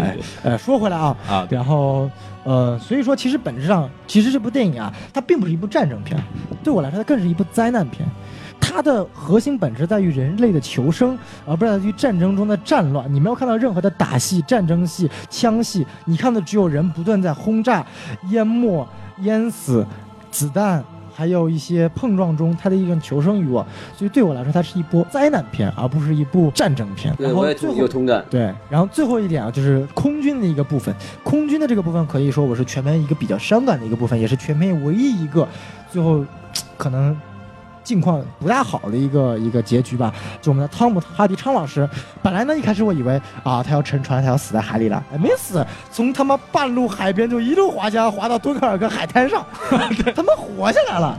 而且还能安全着陆，这屌的一批啊安全着陆啊、然后结果啊，本来以为高兴了很久，哎，结果我操，他妈的把飞机烧了之后被德军俘虏了，啊，最后这也不知道哪儿蹦出来的德军哈。刚刚在海滩上练枪来着，是，哎，就是他们这帮人。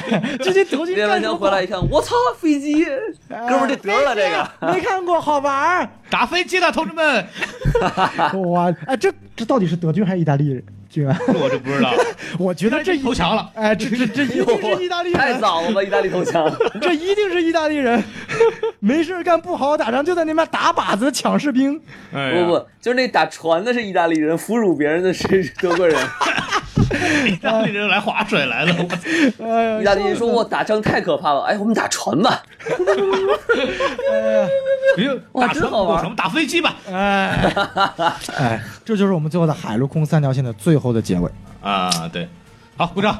啊，啪啪啪啪啪啪啪啪”啪叭叭叭叭叭叭叭叭叭就。是这个，大家如果没有看电影的人呢，就就不用去看了，我们已经把这个电影讲了一遍了。啊，不行了一还是要看。评书，这边 长篇快速评书啊，宋元浩播讲的。对，讲到这儿就是稍微就着宋元浩刚刚讲的东西补几个东西比较好玩的彩蛋吧。好首先就是飞行员这一块儿，就一共是三架飞机嘛，但是实际上真正出现在镜头里的是两架飞机，但是除此之外呢，还有一个声音非常的熟悉，这个声音呢、来自于一个我们非常著名的演员叫麦克凯恩，啊，啊，对谁呀就是？蝙蝠蝙蝠侠里头那个管家大爷。哦，诺兰电影呢，就是很多人就在说啊，这个麦克凯恩大爷得演啊，这怎么没看着人家？然后实际上人家出现了，出现了个声音，对不对？对这声音在是就是出现的呢？我我想问一下两位老师，就是说这个真是有一个诺家帮吗？就是一群人就跟着诺兰混。对，诺兰帮就是诺兰带的一瓶英国帮嘛。呃，标志性人物就是迈克尔·凯恩、西里安·墨菲、汤姆·哈迪，基本上就这么几个人了包。括他的剪辑、他的摄影师、他的配乐，Hans Zimmer 都是跟着他从对可能从蝙蝠侠开始就一直跟他做的。对，哇，对对对包括星际穿越啊、盗梦空间啊，都是这群人。对，包括他的制片人是他的老婆，对，咱就不用讲了嗯。对，Emma Thompson。啊，这里边还有一个彩蛋，就是跟真实人物对应的一个彩蛋，就是那个道森大爷，就是那个嗯开船那个、开船那个、啊那个秃头大爷，这个人在历史上呢，其实他是有原型的。哟然后这个人在历史上真的，这个人叫查尔斯·莱托勒，哦，他跟这个道森大爷非常的吻合。为什么？因为他也是带着儿子开着船来过来去上敦刻尔克来进行这个救援的。嗯，而且呢，这个人他最有名的身份是什么呢？他是那个泰坦尼克号的二副。我？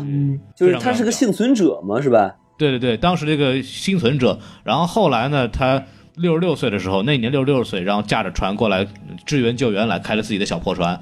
哇塞，对，然后他的儿子真的曾经是一名空军，然后他的儿子也告诉他当时怎么躲空袭。所以说，道森大爷这个人物其实跟这个查尔斯莱托勒的这个人物呢是有对应，他是有原型的，相当于就是。嗯就是诺兰写剧本的时候，还是就是借鉴了一些就是真实的英雄事迹，是吧？对，肯定是参考了一些细节，包括他就刚刚我们开始说，他就自己坐着船横跨过一次英吉利海峡，这是一点。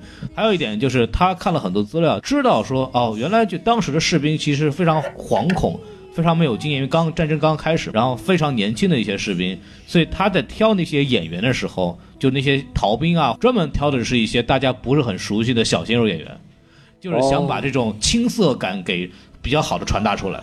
嗯，对，但但我不得不说，就是这些群演的这个演技是真的都在线，就真的是，呃，表现那种绝望和惶恐的感觉，真的都在脸上写的很清楚就有些。那些小孩儿演的其实并不差，对吧？对，可以这嗯么说。然后包括刚刚说的这个这个群演的问题，就是这个戏可能用了一千五百多个群演，其实也是非常多大的一个量，就是在呃国外的片子来讲是一个非常大的量了。这得多少钱啊？这预算？对，嗨，你得多少盒饭嘛？你这样想，对不对？哎，是多少鸡腿啊？对。对然后因为这部戏没有什么台词嘛，然后大量的这个体现是靠自己的镜头、靠演员的这种表情和他的动作来表现这种紧张感。他在嗯拍的时候，其实看了大量的无声电影，就去找，就是无声。当电影是无声的情况下，他是怎么去通过镜头，怎么去通过表演来体现这种紧张感的？就拍他当时找了很多当年的黑白无声片，然后去找这种感觉。诺兰对这部片子其实也下了很多的功夫，想把这种效果给做出来。嗯，对，野心大，下的功夫也大。对对对对。嗯然后说到这儿，因为我们之前跟呃粉丝群里边人、观众圈聊了一下，他们想听什么东西。其实我也觉得特别好的一点是，里面有个问题，就是说诺兰这部片子是一个，它它还是一个战争题材的电影，但它跟其他的战争题材电影，特别是有很多片子也是讲究拯救的，比方说《拯救大兵雷恩》，包括就是呃去年奥斯卡奖非常火的这个《钢锯岭》。其实都是讲究这个拯救的这么一个故事，它其实都是有人物关怀在里边。但这部电影，诺兰的这部《敦刻尔克》，真跟这两部电影或者跟其他类型的战争片，它有什么样的区别？手法上，包括是他们体现东西有什么不一样？让我们来小宋老师来讲一讲。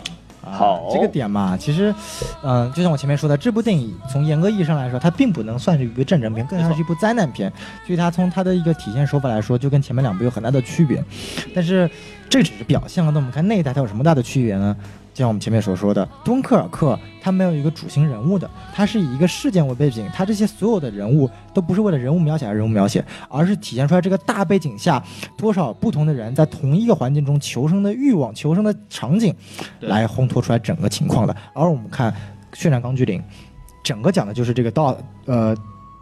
戴斯蒙德的呃达嗯德斯蒙德的这个人的故事，前面一部分他的一个成长史，后面一部分他如何救人的，它是一部人物传记片。哎，对吧？这更不用说，呃，拯救大兵瑞恩啊，他的名字，这个人物的名字都出现在电影里面，电影名字里面，拯救大兵瑞恩，这个主角一定是瑞恩和拯救他的这群人里面，他同样是设呃定，在那了一群其其实就是拯救他的人跟瑞恩没什么关系，我觉得。对啊，就跟瑞恩就拯救他的人这边，但他这个名字已经点出来了，就是说我是去救人的，我是有主要我是以人为核心的，嗯，所以说，我觉得就是他只是在通过一个小的部分去通过战争片去体现出来，去体现出来人的某些方嗯上面，而诺兰是刚好相反。通过人去体现出来战争的残酷，去体现出来这种求生欲望有多强，在这种大环境下，你的求生欲如何有多强，有多么惨烈的这种情况，两者所要体现的东西是不一样的。嗯所以这是我觉得诺兰能够给我带来，就是所谓的这样一部战争片或者说灾难片，给我带来这种完全新奇的、不一样的一个视觉、听觉的一种体验。对，嗯而且它是一个，它是个群戏，应该来讲的话，嗯它是三条线，其实是三个不同的呃角度来讲这个事情。而像像我其实讲另外一部跟二战有关的片子，就是《珍珠港事件》，它的开头是从一对那个恋人的这个角度开始讲，就以小见大的这么一个东西来角度来讲的一个东西，它核心人物还是非常的明白的。像诺兰这部片子，其实还是一个有点像半纪录片那种形式，它就是很直勾勾就看你们做任何动作，然后也没有过分的人物的性格刻画和描写，这个是一种看上去比较呃比较有意思的一种，像是一个旁观者的角度来看这件事情，所以还是个非常非常独特的一个角度。对，对没有很多调调动什么情绪的地方，就没有那种啊，岁远必诛啊，是吧？这样这样的东西。岁远必诛，对对对对对对对。就拿《战狼二》比嘛，《战狼二》的话，那能比吗？啊，能比，能比，当然能比啊，当然能比。就你你从票房来看的话，确实那一周的全球首周末票，全球周末票房，《战狼二》是远远超过《敦刻尔克》的。其实这是一件非常非常神奇的事情，你就算把汇率加在进进去，都能超过《敦刻尔克》。这是件非常神奇的神神奇的事情。毕竟《战狼》就可见这个中国的电影市场。有多么的深。对啊，因为其实说主要上映，其实就在中国这一个国家上映。其实美国、澳大利亚、英国啊，就是很小范围之内，大概美国总共就五十家影院上映，你能想想看有多多有多少票房？所以说，《战狼》啊，《战狼》为什么它能够有这么强大的一个呃票房呢？依我看，一个是嗯，它它确实是一个非常商业的电影。我们不管它这个爱国性有多强，它的煽动性在那里，但它的商业性非常强。在该搞笑的地方会搞笑。你像这个黑人大妈，它存在的意义就是为了搞笑，这是一个非常好莱坞式的一个角色体现。于谦老师，对啊，嗨，于谦这个 太，我我不是中国人，我我们中国人就是我打昨天下午五点钟之后，我就不不是中国人了，哎，所以说其实因为吴京呢，他厉害在厉害在他这部电影他不仅是主演、导演。编剧还是制片人，他全包了。所以说，吴京呢，他的视野是非常广泛的。他通过一个小的一个，你看他的题材啊，呃，《战狼一》为什么题材小？因为他是为了爱国而爱国，非常的生硬。但《战狼二》，我们有撤侨事件，我们有陨落外外国外国的非洲这个境况，然后包括了有这个。瘟疫的这个事件，因为都是取材于真实事件的嘛，包括亚丁湾撤退，呃呃，包括这个以前的这个埃博拉病毒，然后再包括现在的这个中印的这个这个危机，这些点一旦都集中在一个关键这个时刻，一爆开来是一发不可收拾的嘛。再包括它本身存在这种娱乐性和这种商业性，所以我觉得《战狼二》这个本身电影它确实是好的，没法说的是它还是太主流、过于主流化的一种商业题材，它缺乏思考为什么我要这么做。其实《战狼》中有一个有一个想法可以再深深入思考一点，就是他的个人英雄主义和最后的集体，他这种包括最后海军的这个放炸弹，其实这个可以再略微的修改一点。比如说你想海军最后放炸弹，他就没有想过他妈把自己人炸死怎么办？他要是一颗炸弹炸在了那个房子上，他妈全全死光了，好吗关？键是那手机它不在这个对啊他怎么定这个东西的？旁边就是厂房那么多人，对啊，就这个手机定位，我觉得是个非常奇怪的事。你说说明这个导弹也是虽远必诛嘛。哎，所以说你还不如你宣传一下我们的北斗卫星。你说卫星定位，你定位到精确的装甲车上，你我这个服。你拿个手机定位，我的妈呀！不对吧？按照这个商业片套路，应该是高德地图随时为你导航。哎，还是郭德纲的声音呢。对对，正好这一对就全了嘛，对不对？哎，郭老师、谢老师，对吧？这是捧哏是吧？哎，呀这是一哦我，说，我呀。哎呀，而而哎，你而且你们发现一个问题吗？就这些战争题材的电影，他们其实都是以呃撤退为主的。对啊，，因为好的战争片，它一定是以反战的为主题。对对对，没错，嗯，嗯，对你不管是拯救大兵瑞恩，还是呃血战钢锯，它都是一个拯救为主题的。优秀的战争片，它一定是关于拯救的。战狼我们看到的，呃，可以说吴京如果这么说吧，如果没有张翰这个角色的存在，《战狼二》这部片子它的价值取向是有问题的。但就是因为、你自己想。吴张翰这个角色，他代表了什么？他好战，他爱战，他他第一句话跟女主说：“哎，我就喜欢在非洲，我有永远和平时代听不到的战火声，这是世界上最美妙的声音。”然后女主回他一句：“你知道为什么那小女孩咬你吗？因为就是你手上拿的 AK 四七，你最喜欢的 AK 四七把他的父亲打死了。”这个地方是一个非常好的一个反战宣言，能够把吴京他身上本来带的这种非常直男的，这里不是贬义啊，就是纯直男的一种爱国的这种倾向给打压下来，这样一个完美的一个融合，能够把整个影片的基调做一个平衡化，而不是一个完全一个往呃。爱呃好战的一个爱国主义往走，因为好一个爱国主义发展到极端，很容易变成军国主义，所以这是这个影片所需要去面呃去克服的。反而张翰引入的这一点，能够很好的把这个地方可。我特别喜欢张翰这个片子在演的演的角色，虽然说我在影院看，或者他一出来大家都在笑，但他其实这个演的角色真的很不错，或者说导演编剧安排这个角色安排的非常好。这个角色是很不错的，张翰演的太尴尬了啊！继续，我觉得还可以吧，张翰他就这个套路嘛，我觉得我觉得不行，你觉得有让他演些公正。我觉得我我我觉得不行，在非洲竟然还会有一个小白脸的存在，好牛逼！防晒说的真不错。对我觉得很普通，对不对？呃，对啊，有有些人在在福建海岸生活了一辈子，人家脸就黑成那样，他 也对不对？您说的是谁，孔老师？我好耳熟啊，这个。啊，对，就就反正挺好，挺好，挺好，挺好，挺好。对，已经是个原住民了，对不？对 啊，对对，我们什么都没有说，什么都没有说，对对对，挺好所。以说，就如果你要拿《战狼二》和《敦刻尔克》来对比的话，啊其实是作为两种完全不同的一个表达的方式，所以说用的道理也不同。其实诺兰这部片子的严格意义上，它也是一个主旋律电影，它最后还是表达了这个人民和群众英国对于这个战争的对于军事的这个反思和一种呃警示。但是呢对，他这个为什么说他这个高明啊？他是通过什么？通过对战争的残酷。反衬出我们为什么要反战，反衬出求生的重要性，反反衬出撤退的重要性。这种主旋律是一种不僵硬的、不生硬的主旋律。嗯反而战看《战狼二》，它虽然有了张翰这一层铺垫，为反弹做了第一层铺垫，但是其他包括我们看最后一幕啊，这个披着国旗上是那个越过呃禁区，首先它符合逻辑没问题，符合场景没问题，固然没问题，但就是太突兀，就是你一看就知道，我靠，要体现出来这个催泪点，这就是泪点，这就是燃点，就是让你一下子就能够明白了，就是没有办法能够体现出来一种。只能说明吴京他的导演水平，这点就是咱们不吹不黑，吴京的导演水平还是可以有待提升了，他未来肯定能继续往前走，但现在看来还是处于一个跟诺兰还是没有办法比的一个地步。就不像诺兰这么有内涵，对吧？诺兰拍这种片子，他的套路太太诺兰在手法上那比吴京熟练太多了。对这没有办法。嗯，对，诺兰毕竟是可能是现在还在活跃的导演里边，把商业元素和和艺术性结合的最好的一部导演。人最好把的，把吴京跟诺兰比，那首先就是不公平的，对不对？对对对对对对。对啊，嗯，我要说的就这么多。就是我再来补一点东西吧，就是之前我们刚聊的电影跟宋元浩聊的电影，其实都是二战题材电影，但是实际上没有讲敦刻尔克的电影。然后我其实特别想讲另外一部关于敦刻尔克的电影，这部电影呢、是在呃。应该是在今年上映的，但是在国内应该是没有上映，然后在美国其实也没有大规模上映，因为它确实不是一部院线片这样的一部电影。这部电影叫《Their Finest》，然后这个嗯翻译成中文这个名字特别好，就是他们最好的。哎呀，对对对，对 对。这翻译是人话吗？就就是讲这部电影是讲什么东西的呢？这部电影是啊讲拍敦刻尔克的一部电影。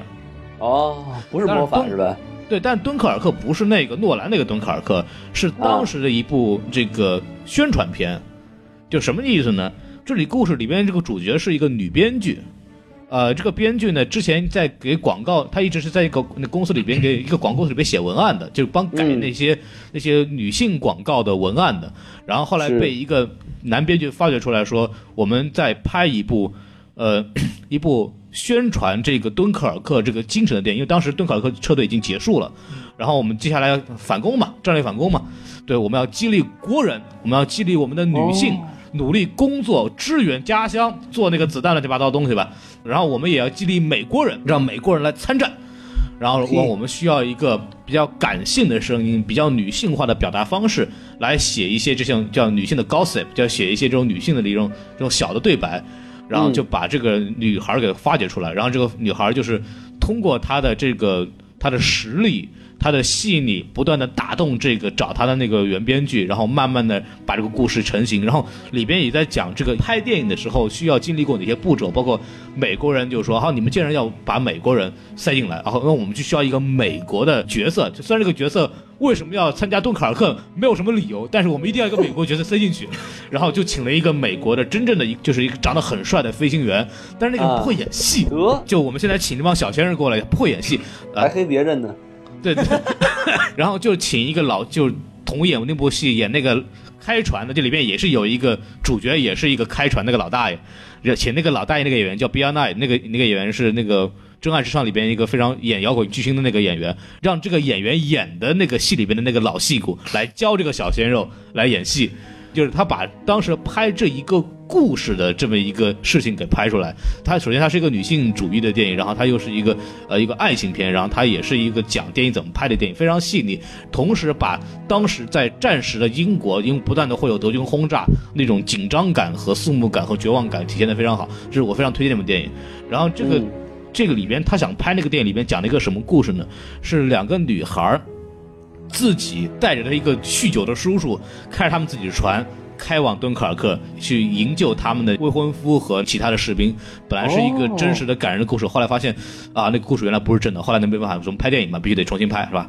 硬拍，然后就硬说他们就去了。其实那个他们那个船，就是那两个女孩开着船，在那个电影里边的一那个剧情设计是，他们就从来没去过敦刻尔克，因为那个船坏了。得这个事情，他们拍电影的时候肯定把它拍的时候，我们要改编它，让他们去成功，然后再救回来。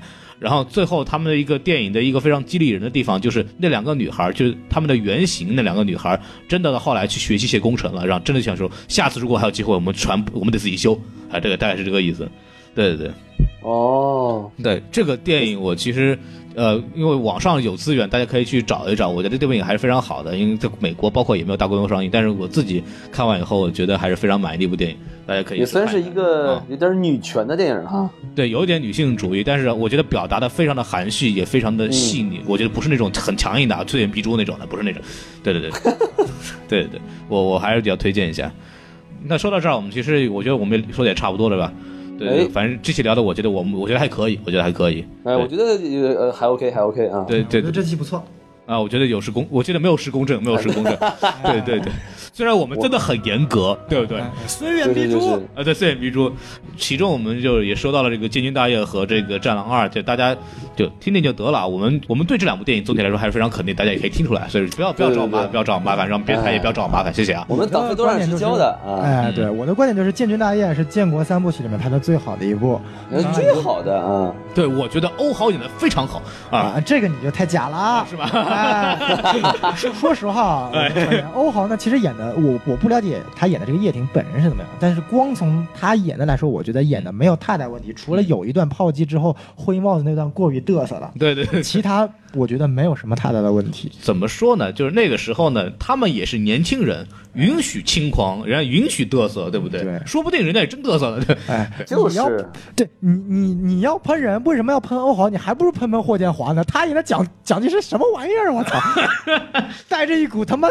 港台腔在那边不知。道哪儿的南京普通话，这是。我操！对，一个江西人，应该说娘西皮，一句娘西皮都没有，对对哎对，太不合适，太不合适了。对对，就反正就是讲这个电影呢，主要是因为呃，这部电影首先《敦刻尔克》这部电影确实。在口碑非常好，然后也很值得讲，然后最近也和我们国产的保护院的一些，因为八一建军节嘛，一些这个建国献礼的建军献礼的片子有一些对比吧，然后大家听听就差不多了，然后欢迎这个大家继续收听我们什么电台，然后欢迎大家继续我们这个啊转发呀、什么播放啊、评论啊、留言啊，我们也希望大家可以去我们的微信公众号的后台去留语。音，然后我们也可以啊可以留留问题什么的，我们会在以后的节目里边挑两个问题啊，就同时可以同步的回吧回答你们一下。然后说到这里就说我们的微信公众号了啊，就是哎 S M F M 二零一六。啊，没错，S M F M 二零一六，啊，没错，哎，想那你那你用哎，哎，还是很清晰清晰啊，对对对对对，嗯对对对对对，呃，对，并且我们有这个呃新建的微博账号啊，什么 FM，哎，希望大家来、呃关注啊。这个现在这个微博账号很火，哎，对我们现在已经二十个人了，对不对？你想想哇，了不得了这个啊！对对对哎请大家给我们多买点粉丝啊，不是。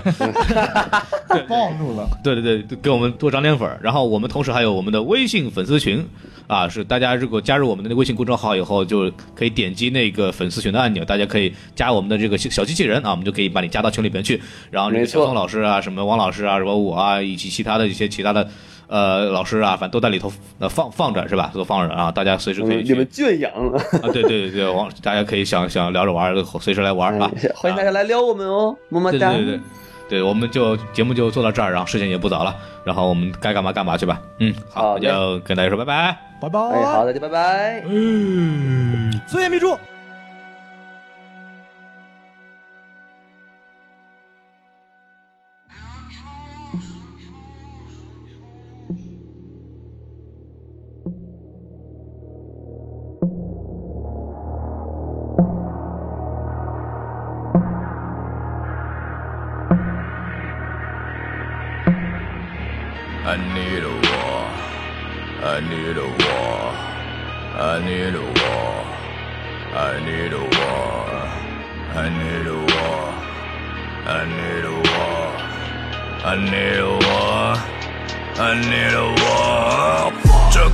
世界什么时候变得那么荒唐？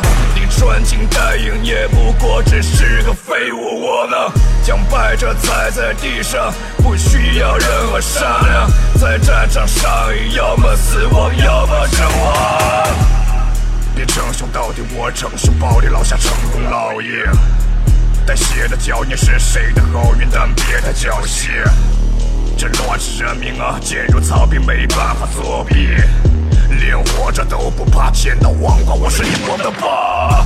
游戏规则就是一个软，或者还不如连跳过就是有料随便撒。真他妈的希望自己得了精神病和被想有刀就想看不惯就杀。关在铁笼里的人类像个奴隶那么下降，我的性爱对象是女王，胸口别着一朵黑色的花，在你的草地上插起爱我中华。I need a war。I need a war。如果和平的代价是眼泪和流血，和平又代表了什么？I need a war。I need a war。如果战争的结果是公平和公正，所以我需要战争。对弱者的手段很残忍，话筒上的玛丽莲曼森，为暴力人暴力人暴，我需要战争。对弱者的手段很残忍，话筒上的玛丽莲曼森，为暴力人暴力人暴力人暴。子弹上膛写下和平的伪装，都上了战场，死亡掩盖了悲伤，多渴望今后也能载入史册，鲜血滑入高脚杯，多享受此刻。如果说人类像寄生在母体的病毒，还辛苦做救命的药，也可以并不像童话里融化的糖，把悲伤都一并除掉。不不，战争爆发，我也想爆发，这样我也可以换着找茬，站着讨伐，不习惯招杀，从来不怕闹大，求你告发，我也可以不知道，换个拍子，我现在就快要自爆。绵羊长出了利爪，也学会自爆，生灵涂炭的艺术又是谁制造？前进上升，所有生物进化斗争，东进下沉，因为他们人品受身。前进上升，所有生物进化斗争，南进下沉，因为因为放火杀人，放杀人放杀人杀人，杀人，放杀人，